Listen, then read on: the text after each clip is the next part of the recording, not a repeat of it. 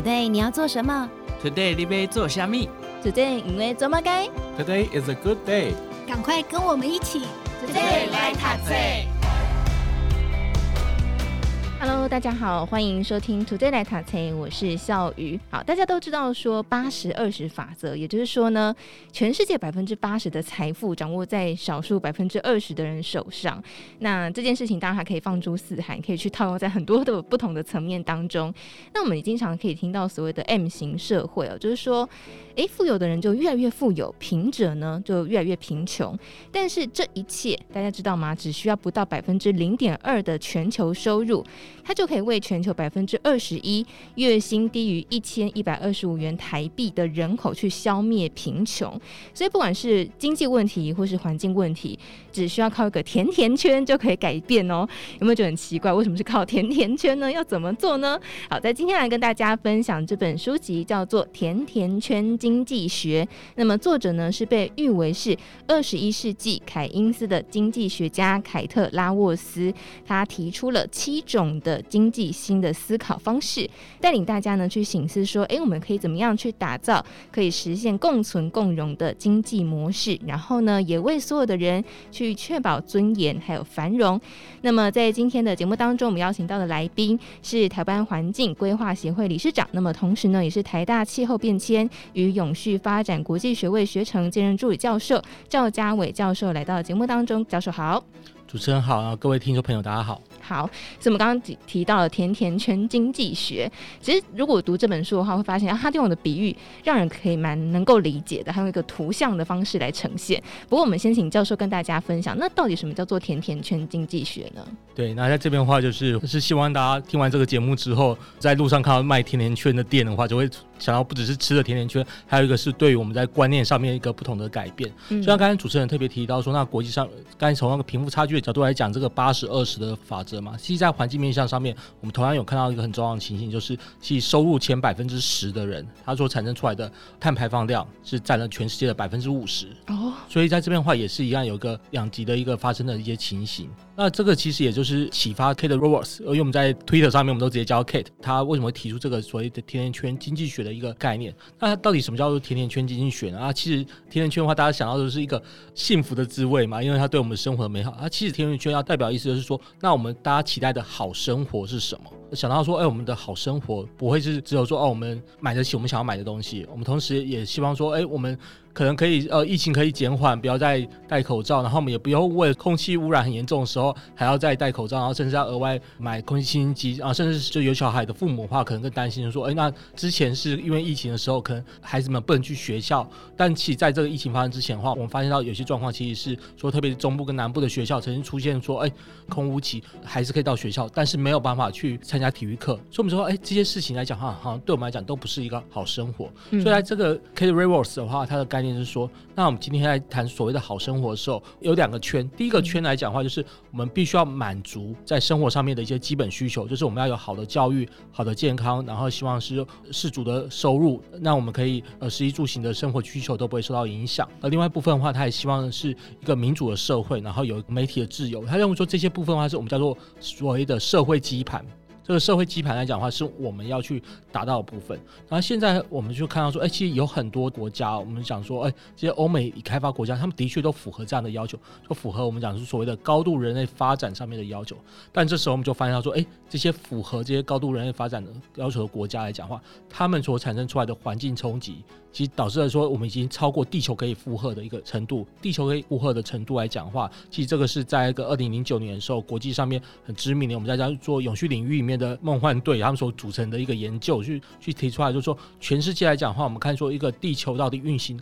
的健不健康，我们有一个九大的一个面向，包含是气候变迁啊，包含水资源啊，包含空气污染问题，包含就是一些。化学物质的耗用、生物多样性啊，还有所谓的氮肥、磷肥这边所产生出来的污染问题，它林林总总提出了九个面向，然后就发现到说，哎。这九个面向来讲的话，全球在他那时候是二零零九做出来的研究，就说呃，全球其实已经有在这个九个面向里面有四个其实已经是超过限度了，然后只有三个还算是安全，所以他就开始警示，就说那这个部分的话，是代表说我们现在全球已经到一个就是我们过往的一个经济大发展的状况之下的话，但是我们却已经产生到很多的这个生态危机、环境危机会反噬到我们的生活，所以他就开始提出来就说，那我们全球在谈说未来的发展时候，我们要有个目标，是我们要守住这个叫做地球限度，我们要 boundary 这九大地球限度，我们要把这些污染能够控制在地球可以成长的范围。所以这时候，Kate 他看到这个图像之后，他就在想说，哎。那我们所谓的好生活，不就是说我们能够去满足我们的社会基本需求，然后又不会超过这些地球限度？所以他就把地球限度当成是外圈，然后把一些社会上面的这个基本需求，把它当成是内圈。那就这个外圈跟内圈中间所夹出来的那个空间来讲话，它就是所谓的停甜圈，就是我们所谓的世界上面我们要追求好生活的时候，应该说要存在的面向。如果再用一个可能是各位听众朋友可能比较常看到的例子，就是我们最近都听到很多人在讲说，哦，联合国在讲什么 SDG 嘛，什么永续发展目标。我相信在基金周刊的读者来讲的话，也都是在杂志上面看到很多这样的讨论。那其实这个概念来讲的话，就是我们要达到 SDG，其实就是要想办法让我们。可以活在那甜甜圈上面，满足我们人类的基本需求，然后不会让地球超负荷这样的一个生活方式，这样一个发展目标。所以这边的话才是我们在谈说，那甜甜圈经济学，它就是用这个甜甜圈去引领了说，那我们接下来我们要谈的所谓的经济发展的方式，就应该是以这个为一个引导依据，而不是只在去单一的再去看说，那我们 GDP 这这样是作为我们的。传统上面，我们在谈那个经济成长的时候，好像唯一的一个决定我们经济是好还是不好，我们到底要不要拼经济的时候，唯一的一个依归。嗯，其实。呃，就是在所有人都可以活在那个甜甜圈那块肉里面啊，对对对，然后兼顾环境，然后跟每一个人，像我们刚刚前面有提到的，大家可以共存共荣，这听起来蛮乌托邦的。但是其实这好像是大家不得不面对的一个现实。大家过去都觉得说，哎，环境好像跟我们很遥远，或是哦，就老调重弹嘛，就是带环保筷啊、环保杯啊。可是说真的，现在的气候变得越越差，环境越越差的时候，就像刚刚教授提到，我们对于好生活的定义是什么？不是只有我很有钱，我可以买得起所有想要的东西。是我们可以很自在的生活在这个空间，大家都可以去操场上运动，大家都可以自在的交谈，不用戴着口罩等等之类的。这些可能是我们对于好生活一个更全面的看见哦。那其实在作者当中这本书里面有提到的七个新的思维，其实我个人个人在看的时候觉得，诶，它蛮有趣的，因为它其实从个人到企业到国家到整个。呃，世界它其实都有一个很全貌的一个看见，不再是只有经济上面的思维。那想先请教授可以帮大家很快速的浏览这所谓的七个新思维，谈论的内容是什么呢？跟大家解释一下这七个原则里面，它最主要想要谈的议题。嗯，第一个叫做改变目标，其实就是我们刚才提过，就是我们过往我们来讲，我们拼经济当成是我们无论是我们的政策啊，或者是说日常工作来讲的话，都好像是围绕在一个思维，甚至是我们衡量说这个国家到底够不够进步。如果我们都是直接以 GDP 的高跟低，然后当成一个依据的话，那这样的话其实不适当的，因为它其实有很多面向没有办法考量。所以今天的一个讲说改变目标的话，就是我们要从一个单一只看 GDP 这样的一个目标，然后改成去看以甜甜圈的概念去思考，说这是应该是一个城市、一个国家应该要去发展、要去追求的项目。然后第二个部分的话，就是看见全貌。这看见全貌的话，强调事情是说，哦，我们在思考这整个全球社会的运作的时候，我们过往都是比较强调说，哦，它是一个市场决定。然后我们就是看我们的资本是怎么样去扮演角色，然后觉得哦，企业非常重要，然后国家最好不要去干预太多市场，然后干预企业，我们都会谈到这样的一个思维嘛。但其实在这边的话，我们讲说整个社会运作的时候，不是只有这些面向，我们还有很重要的事情，就是我们这些生产的行为里面，其实有些自然生态是一个很重要的部分。像最近我们都有听到说，那像是以四川，就是因为干旱的问题，所以他们变有很多企业，他们必须要停工。然后甚至是像呃美国那边的话，就出现到说他们的科罗拉多州的那个流域，他们也是因为水资源枯竭的部分，他们必须要开始实施要求他们整个西岸的在这几个州你要联合去强制性的削减水资源的使用，就是很多的农作物没有办法去耕作。所以在这边的话，我们就发现到说，哎，这些自然资源它其实是我们所谓的市场消费行为里面很重要的一个面向。这个部分的话，其实是我们要纳入思考。然后另外一部分的话，我们当然是要用整体性的去思考，就是说，那整个呃社会社群之间的互助，我们讲的所谓的一些社会资本里面，在这边扮演的角色是什么，而不是只有资本来讲话，之后再想到所谓的劳动资本啊，还有货币这些面向，所以，这是一个很重要的部分。在第三个部分的话，它强调的是培养人性，而是培养人性这边的话，我们之后可能会再更深入的去谈说。说，我们今天在经济学里面，我们去谈的时候，我们就想说，我们是个理性的经济决策人，会依照说，哎，这个事情到底划不划得来，我们才去做这件事情。但是我有时候我们想说，其实我们真的在做这个决策的时候，就像是你要去买乐透的时候，你不会真的很仔细去算说，我、到底获奖几率是什么？你会有一个说，哎，我觉得我今天比较手气比较好，然后我就会去做这样这样推动。同样的，我们在整个经济运行过程中的话，我们去思考说，怎么样的政策会引导大家去做什么决定的时候，有很多时候价格不会是唯一的要素，CP 值不会是你买东西的唯一的参考。有时候你就会说，啊，这个就是谁代言，我喜欢，因为你这样子的话，会有一个不一样自己心理上面的满足。所以我们要把这些面向纳入思考，就是这种各式各样经济政策规划的时候的一个依据。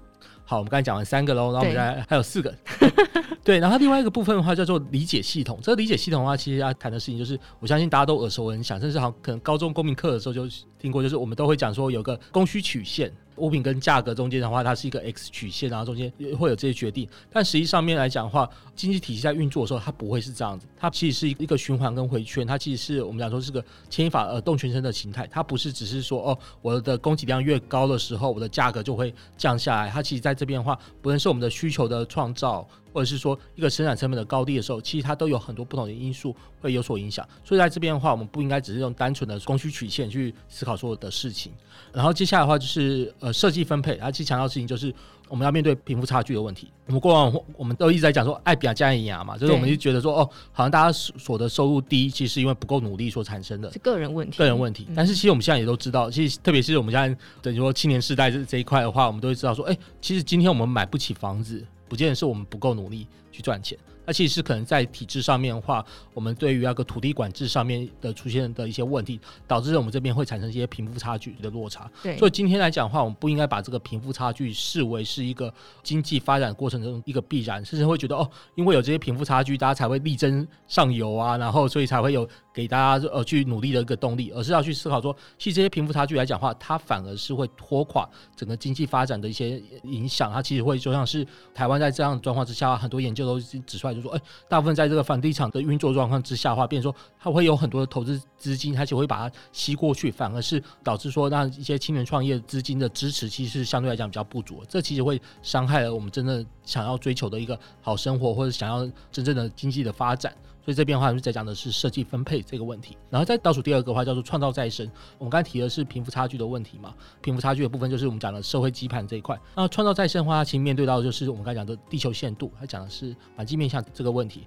全世界面临到的问题是我们所使用的这些钢铁啊、木头啊、各式各样的原物质，我们使用的量的增长幅度比我们全球的经济增长幅度增加的速度还来得快。也就是说，我们现在每赚一块钱，我们要用的。原物料其实越来越多了，其实我们消费量是越来越多，所以这时候我们就要去创造所谓循环经济，就是你现在开始在谈说，你带着那个随身杯去买咖啡的话，去饮料店买的话，你知道都可以折价，但是这边的话背后的意涵就是，你就不用用这些一次性抛弃性的这些纸杯或者这些塑胶杯，然后作为是我们在支持我们消费行为的一种方式。所以在这边的话，我们今天谈的创造再生的方式的话，就是要让这个就类似像我们这些就是所谓带。环保杯的这个行为变成是一个常态。接下来话，饮料店在卖东西的时候，不会再问你说，你有没有带杯子，而是假设说你一定会带杯子，然后当成是一个常态。所以这样的一个经济体来讲的话，才可以消减我们对于一些原物料的一些使用。然后最后一项的话，就是叫做成长随缘，就是呃，我们常常谈说，我们台湾今年 GDP 要拼三啊，拼四拼四啊，但其实在这一块的话，就是我们以 GDP 成长为一个国家发展目标的时候，其实就会产生很大的一些副作用。讲白一点，就是我们台湾这两年来的那个 GDP 成长速度很亮眼，而且成长率的话，就像是去年的 GDP 成长六 percent，那根本超过原本政府定的目标。所以这时候你就会了解到说，其实我们整个政策来讲的话，我们好像不见得认识能够去呃影响 GDP 高跟低，因为它这边的话有很多的不同的因素。所以我们就会要反过来就说说，那我们到底是哪些事情是我们真的？政府在政策发展上面的话，其实是比较重要的影响指标，然后是让大家整体幸福感能够提升的目标，而不是是一直在讲说哦，我们今天 GDP 六 percent 代表说台湾就是好棒棒啊，那我们今年我们 GDP 如果只有成长率只有两 percent 的时候，那就代表说我们台湾陷入一个悲惨的一个状况。这一块的话，就是他很强调的事情，就是我们不要再对 GDP 成长这个事情上瘾。所以在这边的话，我觉得是一个很重要的一个提醒。谢谢教授，很快帮我们浏览这七个新的经济思维。其实。很不容易，因为在书当中其实用了很多很多篇幅去讲这些事情。那教授很厉害，帮大家很快做了一些转译哦。当然，我们今天呃节目当中我们没有办法全部都讲完，但是我想我们会特别挑出几个跟大家可能生活上更相关、更有感觉的，去跟大家来进行分享。我想刚刚这样听下来，呃，大家应该可以很快感觉到，诶，其实包括我们之前可能常谈的居住正义啦，好，或者是环境议题啦，或者是这种贫富差距啊，其实都在这七个新的经济思维当中，我们是可以去有很多的讨论的哦。那刚才教授我们最后提到 GDP 这件事情，大家一定觉得很奇怪。每次新闻在讲说台湾 GDP 多高多高多高的时候，大家会觉得，诶，我们的生活都没有什么改变，那到底钱是跑去哪里了？我们的月薪没有增长，但是物价不断的上涨哦。所以过去的经济学跟现在经济学它的差别是什么？然后还有就是说，如果不断去追求 GDP 这件事情，它到底会发生什么事？对，其实讲讲真的，就 GDP 这件事情来讲，作为一个全球发展的指标来讲的话，它也不过是从一九四五年以来，就大概是七十几年的事情而已。它其实是在呃第二次世界大战之后，大家才觉得说，哦，我们有这样的一个指标可以去去衡量说你这整个国家经济活动的一个面向。但大家也可能有听过一些话，就说它 GDP 里面它其实不会考量到说，哦，你到底环境品质好不好啊？你空气污染的程度为何啊？然后或者是说，那我们生活中间是不是会有些致癌物质？那或者是说，那我们现在台湾很担心的交通问题、交通死亡人数，我们大家生活安不安全这些部分的话，其实都是没有办法反映到 GDP 里面的。所以我们在这边强调的事情，就是 GDP 它绝对不能够成为是一个衡量所有一切依据的方式。但很可惜的事情就是，我们其实生活里面我们有很多的的事情都被 GDP 影响了。举例来讲，就是我们今天在像是我们劳工退休金里面的一些规划的部分的时候，它其实在背后都是要预测说，GDP 如果是成长三 percent 的时候，它会如何如何。那今天甚至是我们台湾要决定说，哦，我们到底要未来要盖多少的电厂？然后今天你常常听到说，哎，我们不盖什么电厂就会缺电的时候，它其实它背后其实也是假设说，哦，因为我们 GDP 成长率要维持在三到四 percent 的状况之下的话，我们的用电量就是会持续的增长，然后所以在这边我们就变成我们就需要更多电厂去提供给我们的需求。然后这时候我们当然是说，那我们台湾现在要谈所谓的能源转型嘛，所以我们尽可能是希望这些电厂是用比较低污染的电厂里面去填。补，但是这时候就发现到说，诶，它就算是它的空气污染比较低，但是它可能在一些建设上面，就像是燃气电厂的话，它会有需要接收站，然后就会引发就是像去年都讨论很久的所谓的第三接收站影响早交的一些议题。嗯，所以在这边的话，我们可以回头去想说，这些部分其实都是我们传统的那个二十世纪经济学里面都认为说，诶，这些事情呢，让他们一开始在规划我们的这国家发展目标的时候，他们都是次要的事项，他们不用被主动去纳入考量。但实际上面的话，我们看到我们整个社会的运作面并不是如此，所以。在这边的话，我们就会谈到所谓的这些持续性的 GDP 的成长来讲的话，它所产生出来的，特别是大家很现在很在意的极端气候事件，这些气候变迁的，但是我们就会陷入一个，就是说，哦，但是我们又不可能去设定 GDP 不成长的一个状况之下。如果是设定成 GDP 不成长的时候，我们甚至连预算该怎么编，中央政府预算该怎么编，就会不知道。所以在这边的话，就是我们可以看到说，我们过往不论是经济发展形态，甚至说我们的公共政策的决策形态里面话，大家都是在这边呃被这些所捆绑的，甚至是我们的基本薪资的那个涨幅，其实跟 GDP。挂钩的，所以在这边的话也是一个很重要的影响，这样子。所以 GDP 其实影响的层面非常广哈，不好像不是只有国家的事情，或者是新闻发布的时候才会看到的事情，它其实跟我们每个人是息息相关的。所以在疫情的影响之下，这件事情它有什么样的改变或什么样的影响呢？对，其实，在疫情里面有很多的封城行为，它其实是损害 GDP 的。但是你今天不会说，呃，因为它损害了 GDP。你就不封城嘛？因为大家会觉得说，那我们人命最重要啊，或者是我们回想到说，所谓的去年五月到九月那段时间的时候，台湾的一个决策作为来讲的话，其实就会是想到说，我们今天整个政府的政策来讲的话，是以人命为优先，以健康为优先。然后我们即使是牺牲这些经济成长，然后即使造成经济的冲击，我们都觉得还是值得的。所以这时候啊，其实就在整个疫情发生过程中的时候，我们就回头去想说，哎，到底哪些其实是最重要的事情？然后我们真正想要的好生活是什么？所以在这边的话，我觉得是一个在疫情的过程中里面，我们要去理解的事情啊，甚至是我们今天我们就会看到说，其实，在很多国家里面，他们可能为什么那个会发生说他们的疫情死亡人数非常严重，其实就是他们因为担心经济的代价，他们不愿意封城嘛，然后就付出这些健康代价啊。我们就认为说，这这样的话叫做防疫适当。所以在这边的时候，我觉得是在整个疫情过程中，我们可以重新思考到的一些作为。然后另外一个部分来讲的话，就是说我们在疫情过程中的时候，我们就回头去想说，哪些才是我们最需要的基本就是今天我们在疫情过程中的话，我们可能过往认为说一些优质很重要的，呃，可以创造很多薪水很高的一些工作来讲话，在疫情过程中，他们其实。不见得是我们最需要的工作，因为我们在疫情过程中，我们最需要的工作是什么？就是搞不好是那个 Uber Eats 或者是要负责潘达的司机。因为，但是我们其实最希望我们是希望农夫能够去维持他们提供给我们那个食物的需求，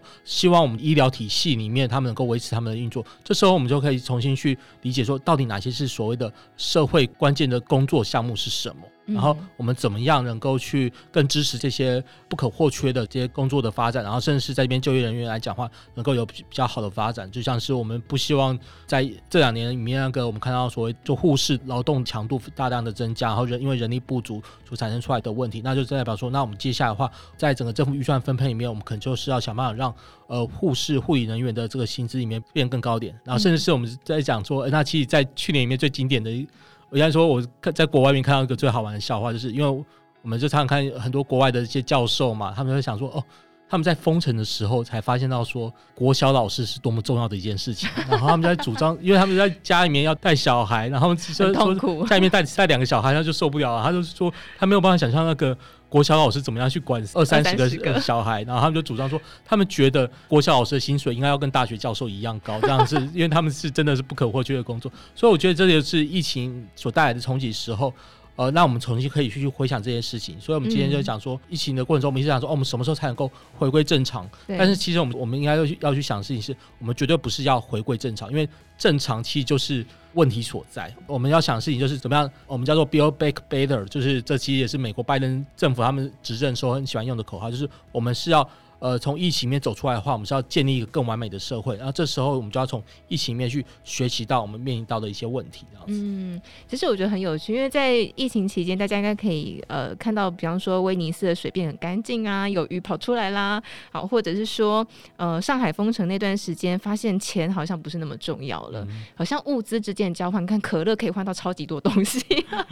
好 像过去我们所认为很重要、很必要的那些事情，都有一些很颠覆性的。想法了，所以我觉得这次疫情也就像这本书当中提到的，有七个新的经济思维。那其中呢，还有提到一个整体性的经济思维，就是包含把我们说的自然生态的环境这些资源都把它纳入进来考量。当然，还有后面还有提到很多很有趣的，比方说，诶，你怎么样去称呼一只狗，或者是你怎么样去为我们的社会周遭来做命名，它其实都会牵动我们的很多人性或是利益相关哦。那其中里面提到了一个迁入整体的经济，就是把经济置入在社会地球生态之中，变成一个经济的有机体哦。那里面提到很多的角色，我觉得这本书很有趣，他把呃我们很熟悉的这些不同的层面，包括地球啦、社会、经济、家户、市场、公共资源等等等等，把它变成一台剧的角色的概念哦。我们想请教授可以特别提出，有没有哪些因子是让教授特别印象深刻的？对。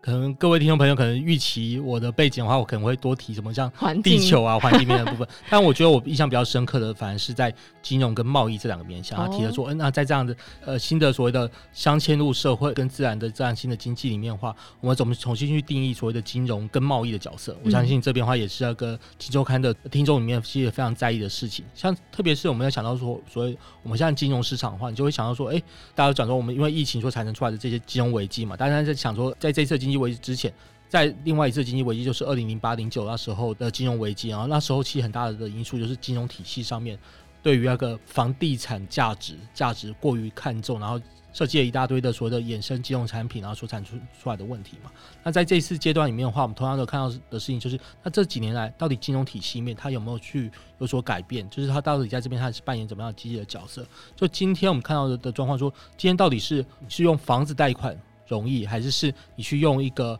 呃，说是你自己设计出来的一个新的所谓的循环经济的商业模式来讲话，你可以取得更有利的贷款。我觉得在这边的话，是我们是希望能够迈向是后者，这样的话才有办法真的是符合我们现在一直在很多金融界的朋友都一直在谈的所谓的 ESG 啊，或者所谓的绿色金融的概念。因为今天我们在讲说我们绿色金融的概念的时候，过去几年我们虽然看到说，哎，很多的大的银行都会说我在投资绿能的暗场。呃，投资太阳光电，投资离岸风力，但是我们在仔细看的时候，我们就发现到说，哎、他们其实投资离岸风力的银行，其实是国际大的银行，而不是台湾自己这边的银行，因为台湾自己银行觉得那个风险还是很大，他们可能宁愿去投资给其他的制造业啊什么之类，他们才会更有信心。那同样的事情就是今天在讲太阳光电这一块的时候，你今天银行去思考说，如果是一个农夫，如果他自己想要说他自己在农田里面，他觉得呃我可以搭配我的农作跟那个太阳光电的设置的时候，这时候我觉得要可以发展这个方式来讲的话，是一个好的方式。然后需要一些贷款的时候。银行到底愿不愿意去贷这些钱，还是银行只愿意去贷给，就是说可能有一个大企业，他去买下了一两百公顷的土地之后，然后直接就把一两百公顷土地直接上面去铺上太阳能板，然后好像可以有很多的投资报酬率，这样才会比较好。然后银行反而比较愿意是投资这样的项目，所以这时候的话就会变说，那你这个金融在这个新的舞台的角色来讲的话，其实要扮演不一样的一个角色。然后另外一个部分就是在贸易，就是贸易的话，其实台湾一直在谈说我们都是贸易立国嘛，就是我们台湾是开放经济体啊，然后所以我们强调说贸易其实是台湾的的命脉。但现在问题是说，我们现在谈的贸易的时候，它其实在这个阶段里面，它其实被赋予不同的角色。所谓不同角色是说，它不再只是说我们贸易只是要说哦，你的产品价格越低就可以卖得越好，而是我们现在开始在讲说哦，我们贸易里面的话，我们是要想说可以让对于减碳有帮助的这些产品。它是要让它能够在贸易障碍能够降得越低，就是举例来讲，就是像那个美国跟中国一直在打一个关税战嘛，他们但他们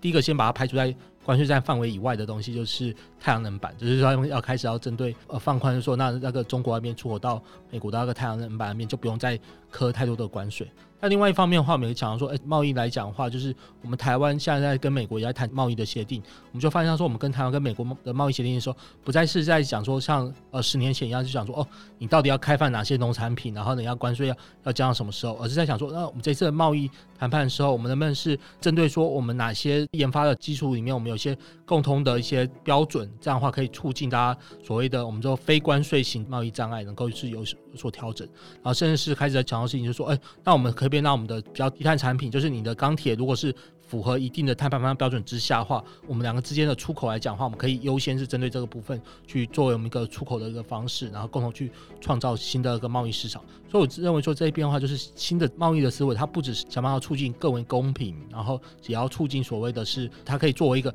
环境管制，甚至是我们讲说贸易作为一个减碳的工具。现在这边的话，我们其实也看到说，其实，在台湾其实有点发生这样的情形。我们就是看到说，哎，如果我们不减碳的话，可能我们的产品出口到欧洲的时候会被多科碳关税。然后，所以这时候回过头来，很多企业就说，哦，那我们一定要加紧减碳啊。然后我们要求，我们也可以接受政府开始去针对排碳的部分要开始呃要接缴费，然后就给大家一些优惠，因为他们知道说，我们接下来谈的这个贸易来讲话，不再是十几年前谈的贸易的一个作为。所以这些部分的话，其实或多或少都是跟甜甜圈经济学面在谈的这个观念。来讲话，都是有关的一些事情。嗯，过去企业在做所谓的碳排啊、SDGs 啊，或是 ESG 啊，好像都是呃为了品牌、为了呃某一个形象来做的。但是现在在做这件事情的时候，已经现变成呃企业不得不做，因为它有更多的直接的影响性哦。当然在这里面很多的影响，我觉得也是跟大家也息息相关的。比方说，他提到家户这件事情，过去大家觉得家庭主妇好，但是现在的。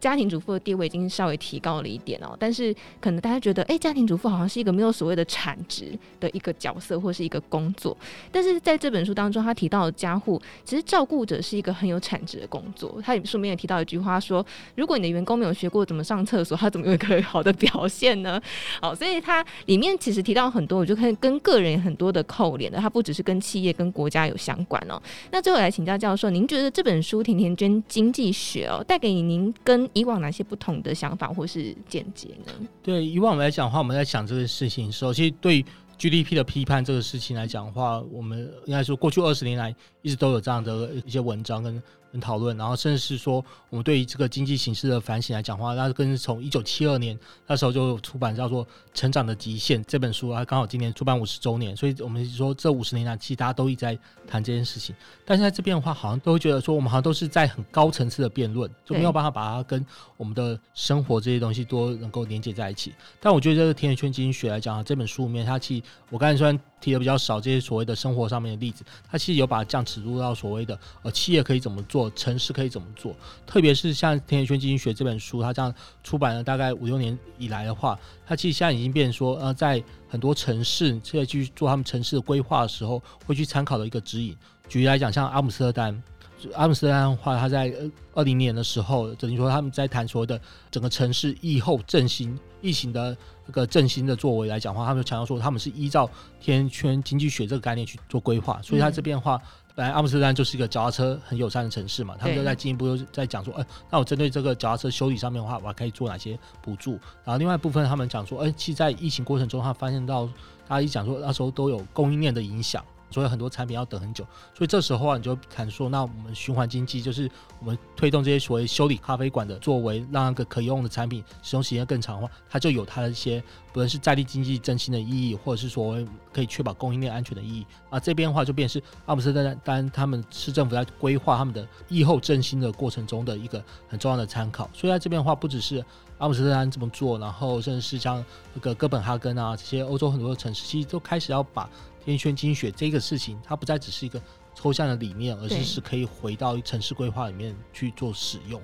然后另外一部分的话，我也要提的事情，就是因为甜甜圈经济学的概念，它其实是不断在持续发展中。然后甚至它最近的发展来讲的话，我们可以依照这个甜甜圈经济学，我们刚才讲说，呃，要让用甜甜圈去取代 GDP 嘛。对。所以这本书的作者，他跟那个英国那边其他的研究者，他们就。共同发表一套新的指标，就依照甜甜圈经济学的话去看说，呃，每个不同的国家，你到底是满足多少的社会基盘，然后或是否是你所产生出来的这个环境冲击有超过地球限度，它等于说用了一套新的衡量指标里面去看说，哪一个国家才是真正的进步，哪一个国家他们在发展里面需要知道哪哪些面向，就他们衡量出来之后，就会发现到说，其实最符合甜甜圈经济学概念的国家，即是哥斯达黎加。是中美洲国家，不是我们在一般在讲的北欧国家这些作为一个什么我们的我们的想象的一个典范，或不是我们熟悉的什么日本啊，或者是我们的竞争国韩国。那个研究里面比较可惜的事情，就是因为台湾不是联合国会员国嘛，所以很多的国际资料库里面没有台湾，他没有办法把台湾列入排名。那你就可以看到说，我们有些竞争国就是像呃日本啊跟韩国啊，他们就是呃社会的基盘大部分都满足了，但是他们在地球限度上面来讲的话，他们消耗资源太多，就等于说。并没有活在这个甜甜圈之上，所以在这边的话，反而是用这样的方式去面去创造一个呃新的，我们去理解到底哪些国家是真的比较进步的一个方式。所以我觉得这边的话都是大家可以在。呃，延续出来去关注这个甜甜圈经济学，在接下来呃，我认为说在接下来十年里面的话，这个概念来讲的话，对于我们在国际上面在讨论新的发展形态的时候，都会有很高的一个影响力。哇，真的很有趣哎！所以今天结论就是我们要移民去哥斯达黎加，开玩笑。好，但是我觉得很高兴可以听到说，哎、欸，现在有个不同的标准的衡量了，不再只是只有以 GDP 为唯一的标准了。呃，就像我们之前可能常看到什么什么幸福指数的国家，大家一定想说。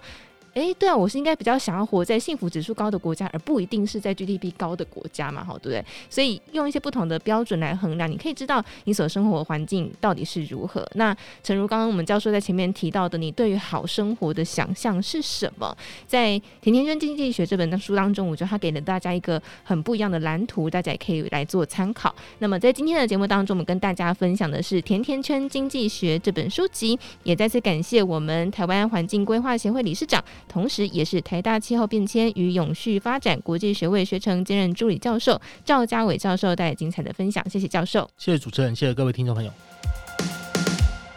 我是阮木华，收入追不上物价上涨，为了所有人都要面对的退休金缺口，我和金周刊开了退休财务自由特训班。我们的目标是周休七日，月领七万。二十堂全方位退休金课程，二十位专业讲师精华绝学，从理财投资、风险控管、债务整合、税务规划到退休金投资组合，让您走上财务自由之路。开课资讯立刻搜寻“周休七日，月领七万”。